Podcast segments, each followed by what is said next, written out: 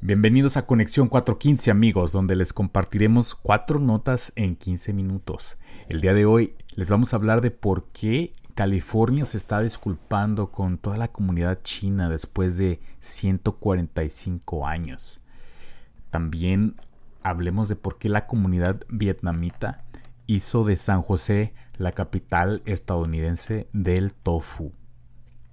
También hablaremos de las acusaciones contra Kaiser por fraude de alrededor de un billón de dólares. Y también hablaremos del algoritmo que le está haciendo perder 420 millones a la plataforma de Silo. Todo esto, nuestras opiniones y más aquí en Conexión 415. Quédense con nosotros.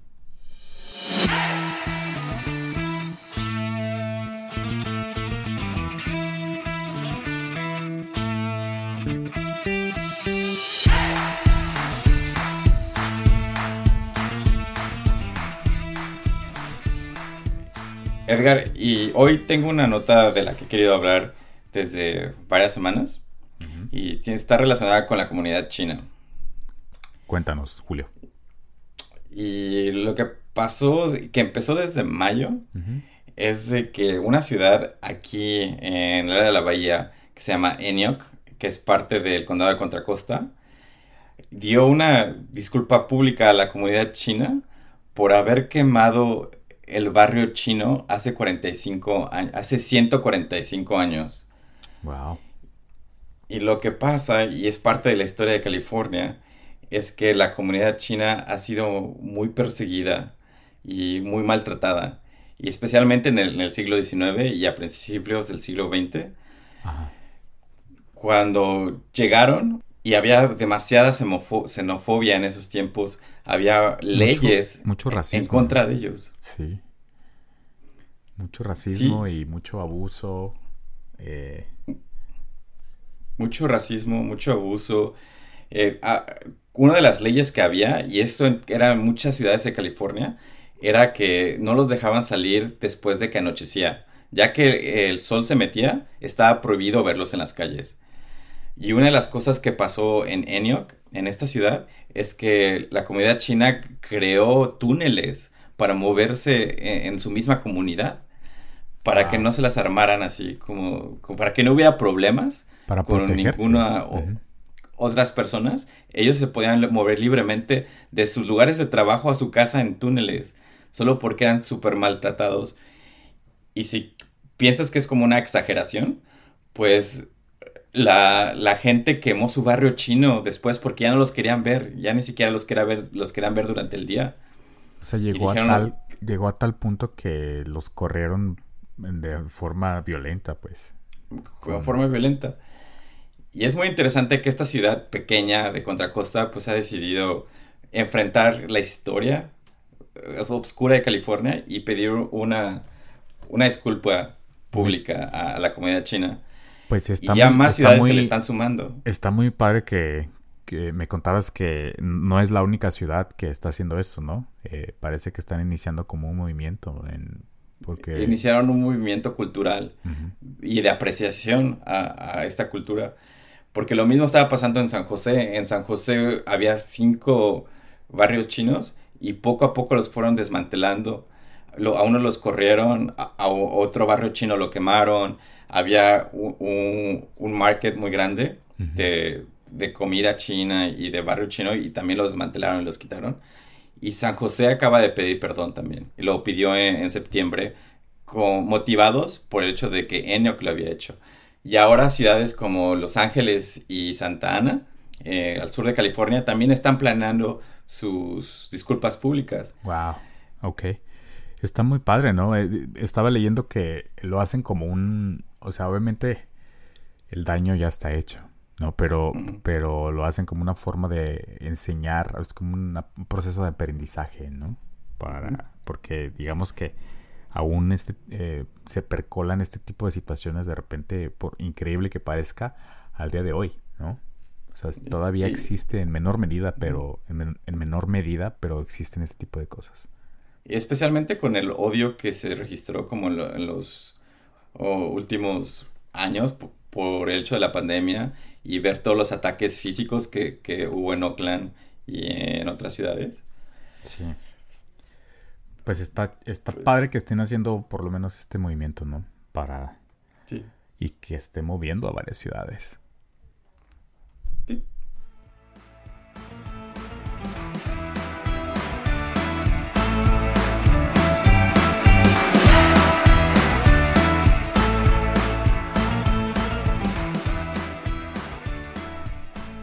Al día de hoy me estoy enterando, Julio, que la comunidad vietnamita hizo de San José la capital estadounidense del tofu. Yo no sabía, ¿eh? yo no sabía que estaba tan, tan bueno el tofu aquí. Yo tampoco, fíjate que nunca he tenido, eh, nunca he comprado tofu en San José. ¿Nunca?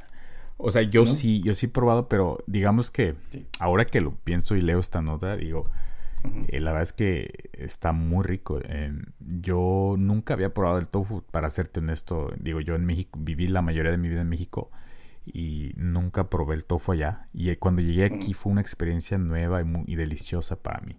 Eh, yo viví un tiempo en Palo Alto y hay un restaurante ahí que se llama este Tofu House, o la casa de tofu. La casa del tofu. Ajá, y, y- y es muy rico. O sea, las, las variedades en, en las que lo pueden preparar son muy creativas. Y pues el tofu per se no sabe mucho, pero ya combinado con especies y todo eso, es algo muy nutritivo. Puede ser muy nutritivo, ¿no? Pero eh, Sí, es- muy delicioso. pues está interesante que, que es- esto está, digamos, siendo influido por la comunidad vietnamita. Sí, estaba viendo la nota que mencionas y, y veo que, por ejemplo, ellos dicen que su tofu es un poco más tierno, como más fresco, a comparación como el tofu que le gusta a los estadounidenses, que es un poco más duro y que resistente, ¿no? Imagínate que se haga una feria, ¿no? Porque ya ves que hay como, o sea, que, que agarren esto como algo de publicidad y no sé si has visto que otros estados tienen como que su feria eh, anual de, no sé, barbecue. Estaría chido Sí. que hicieran algo aquí así, ¿no? Del tofu, así, imagínate. Yo El sí tofu, iría, güey. Así como... Sí, y probar las diferentes variedades y estilos de preparación. Exacto, imagínate. Seríamos la capital del tofu, güey. Eh, Estoy viendo como una nota de que de lo que dicen estos vietnameses. ajá. Y dicen, somos una comunidad de refugiados inmigrantes relativamente nueva a Estados Unidos y pues queremos traer esta artesanía alimenticia transportada desde Asia. Está Lo que siento un poco es un poco como las garnachas, ¿no? Como en México, como Es- los mexicanos tenemos los tacos y, y los sopes. Sí, cabrón, es que es, no manches, hablar de comida. El. Y- bueno, ahorita voy a mencionar algo muy rápido. No sé si has escuchado de, de, también hablando de esto de garnachas. Hay un stinky tofu, güey. No sé si lo has escuchado. Que es Oh, un, no lo he escuchado. es un stinky tofu que la verdad huele muy feo. Y, y ya que lo pruebas, o sea, el sabor es, es rico. Pero eh, tiene fama porque se llama stinky tofu que lo hueles, o sea, lo hueles a 10 metros de distancia, güey. Pero a eso habla de que hay tantas variedades de tofu que, eh, como dices, lo puedes equiparar a los antojitos que tenemos en México, ¿no? Que son baratos, relativamente baratos, y, y que los puedes encontrar de muchas formas, Estoy viendo que lo que lo hace la capital estadounidense del tofu es porque hay mucha diversidad, hay mucha frescura o variedad de frescuras y la conveniencia, La conveniencia. en todo el área de San José porque puedes encontrar muchos restaurantes, muchos restaurantes, muchos en supermercados, Mercados, sí, eh, sí. En una cantidad excepcional de, de, de opciones que puedes tener. Sí, excelente. Pues esperemos la feria, la feria del tofu. La feria del tofu. Ojalá que se haga. Sí.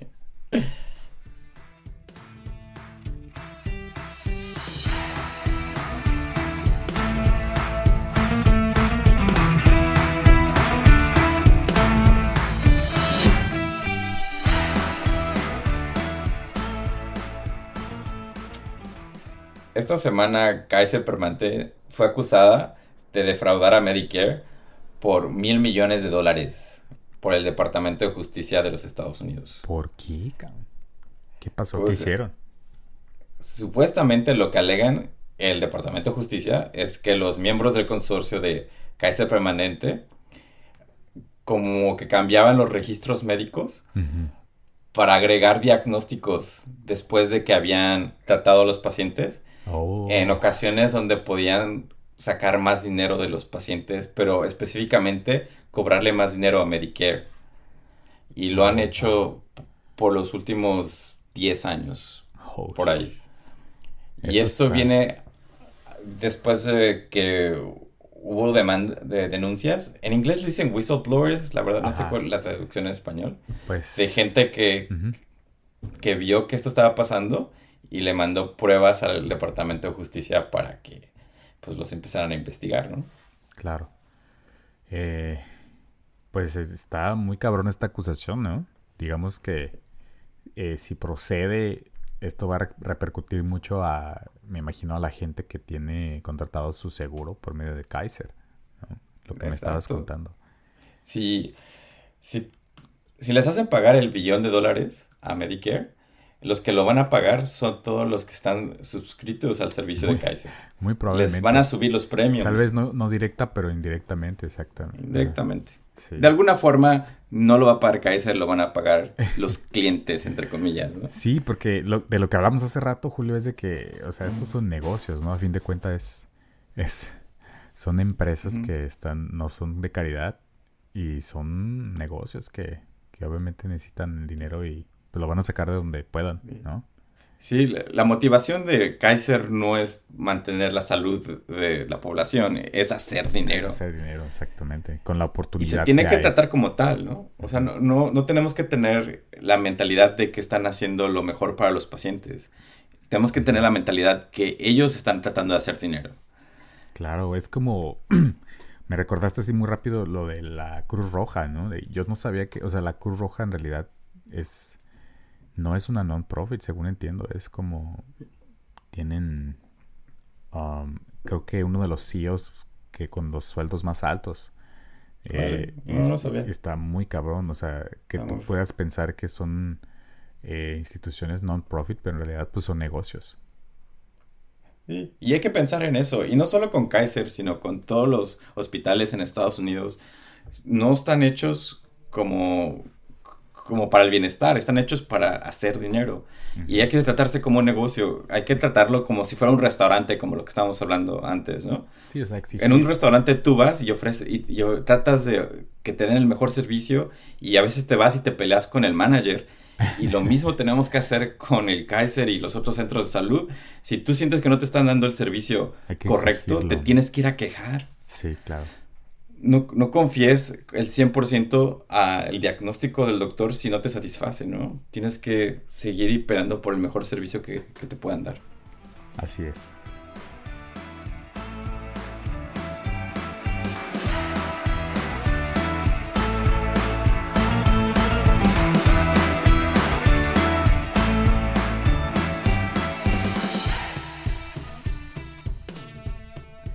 Oye, pues la revuelta de la semana con Silo, Julio, si escuchaste el, el- el desmadrito que traen, ¿no? De que van a... Y algo escuché que estaban derramando dinero. Eh, eh, sí, o sea, no les salió la jugada al parecer.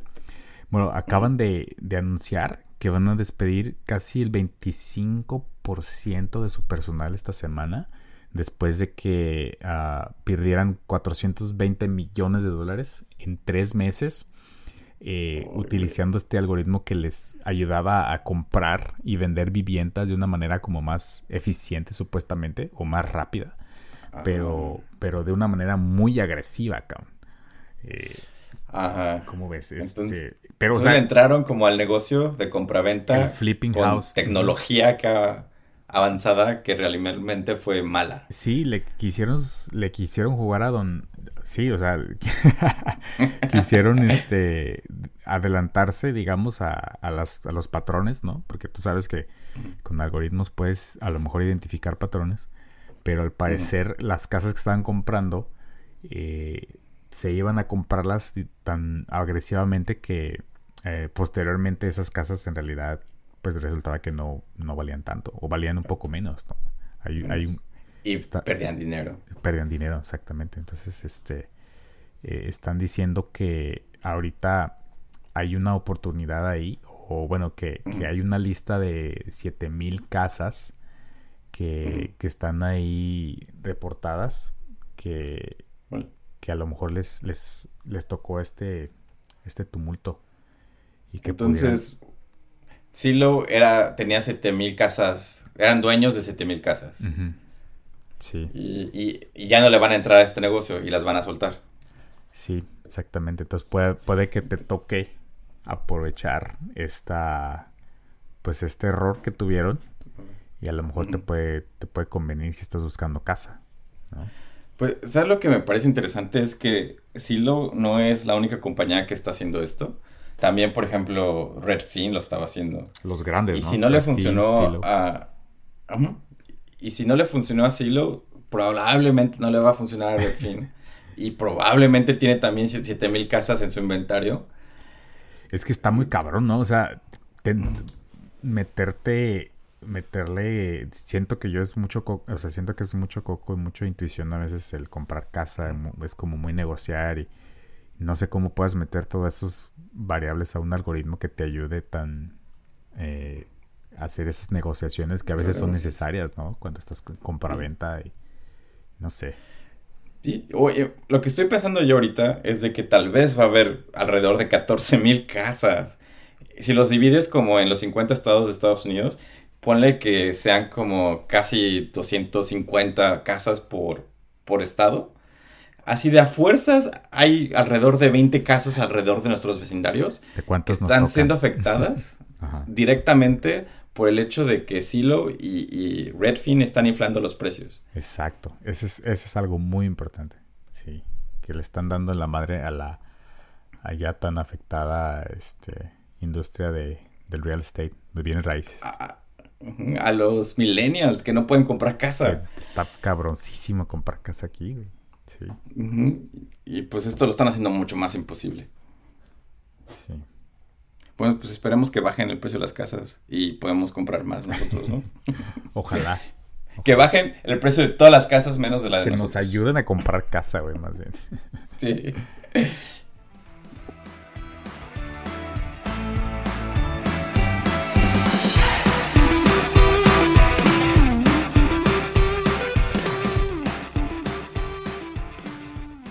Estas fueron las notas de hoy, amigos. Síganos en Instagram, Conexión 415.